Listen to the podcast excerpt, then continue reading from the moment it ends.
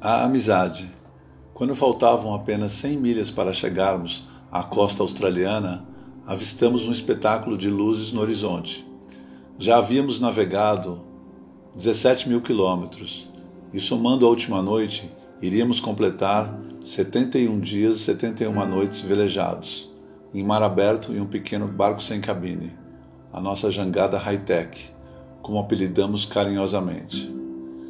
Nunca havia visto uma linha tão grande de relâmpagos no horizonte. Parecia que algo estava acontecendo na costa da Austrália.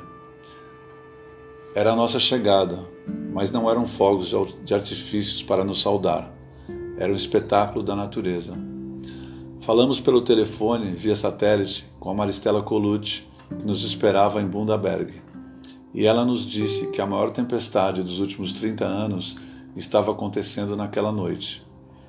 Os últimos dias da viagem, por acaso, o vento, o vento sempre nos surpreendeu e ia embora por algumas horas. Esses pequenos atrasos nos levaram a não chegar junto com a tempestade.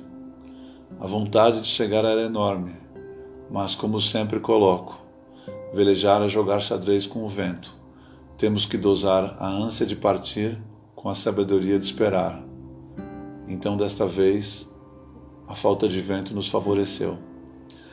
Na manhã seguinte, fixamos os olhos na proa à procura de um sinal de terra mas aquelas terras são baixas, deixando o nosso presente para as últimas milhas. A Austrália apareceu por volta das dez e meia da manhã. E em pouco tempo, o nosso sonho de cruzar o Pacífico chegaria ao fim. Conseguiríamos chegar. Estava me sentindo muito emocionado e muitas coisas aconteciam no meu coração.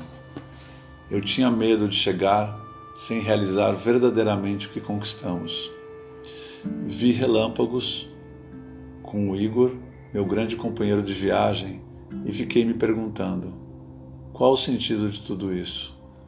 Por que dois amigos se juntam em uma pequena empreitada tão difícil e passam tanto tempo confinados em um pedaço de fibra de vidro flutuando pelo imenso Oceano Pacífico?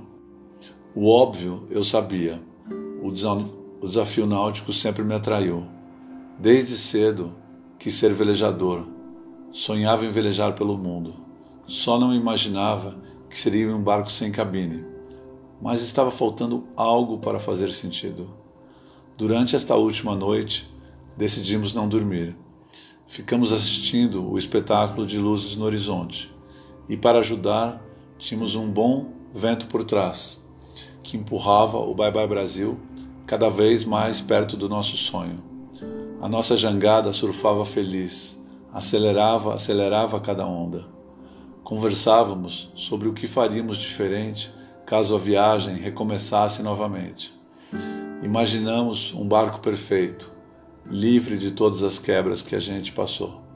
Lembramos-nos dos personagens e amigos que conhecemos ao longo da viagem, das pessoas que estavam junto, de certa forma a bordo do barco, pois elas também estavam cruzando o Pacífico junto de nós. Sem o apoio dessas pessoas, nada aconteceria. Foi um momento de, de agradecimento interno.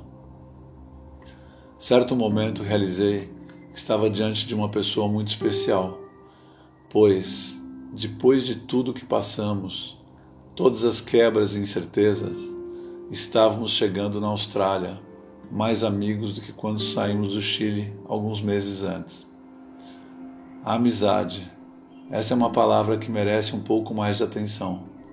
Olhando para trás, eu vejo como ela vem me acompanhando na minha vida nesse planeta. Não sou ainda capaz de entender completamente, mas a vida me deu a oportunidade de fazer muitas coisas diferentes.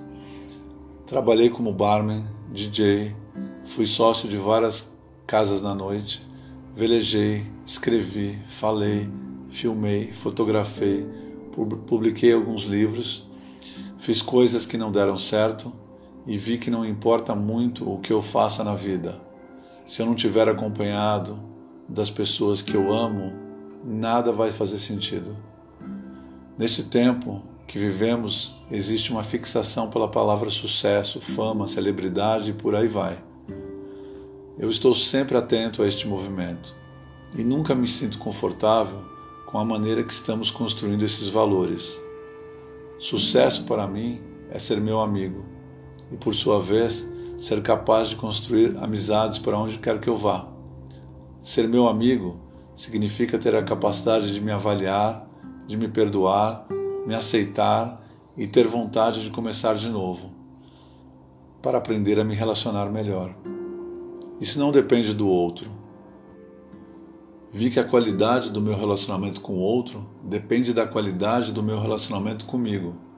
Como eu posso querer que alguém seja meu amigo e me compreenda se eu mesmo não consigo fazer isso comigo? Chega uma hora que cansa apontar o dedo para os outros, acusando-os pela minha infelicidade ou pelo meu insucesso. Naquela última noite iluminada, eu tive a dimensão da nossa conquista. Não era somente uma conquista náutica, era uma vitória que foi construída ao longo de muito tempo ao longo da vida de cada um. Elas caminharam separadamente, mas naquele dia elas se juntaram para nos dar uma única e verdadeira oportunidade: chegarmos abraçados como grandes amigos. Desde então eu me pergunto: não seria possível isso acontecer com todas as pessoas que estão aqui juntas nesta mesma viagem? Por que não celebramos a vida todos os dias ao lado dos amigos? Onde mora a desconfiança de que isto não é possível? A palavra-chave é confiança, e digo isso com muita segurança. Se não confiamos no outro, isto quer dizer que não confiamos na vida e também em nós. Não separo família, as relações afetivas. Todos são meus amigos. Para mim, qualquer coisa que se distancie da possibilidade de ser amigo está ligado ao fracasso. Escrevo para vocês, meus amigos. A vida para mim é isso, uma oportunidade de aprender a amar.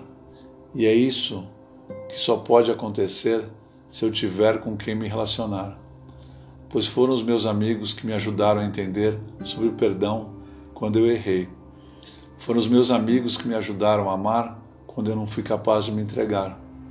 Foram os meus amigos que me ensinaram sobre a generosidade quando eu não fui capaz de doar e foram os meus amigos que me ensinaram sobre a saudade quando eu fui viajar. Sinto-me querido por vocês e tenho algo a dizer a todos. Sem vocês, eu não poderia ser testado pela vida. Nunca saberia onde estou se não fossem os meus relacionamentos. Foram eles que me trouxeram até aqui. Como reagir a tudo e a todos é a síntese do que eu sou. Por isso eu agradeço profundamente do fundo do meu coração, pois são vocês que dão sentido a este profundo mistério que é viver. Amarrar o barco no cais de Bundaberg foi uma grande conquista. Atravessamos dois oceanos, o Pacífico e o de dentro. Um grande abraço a todos. Beto Pandiani, velejador, escritor e palestrante.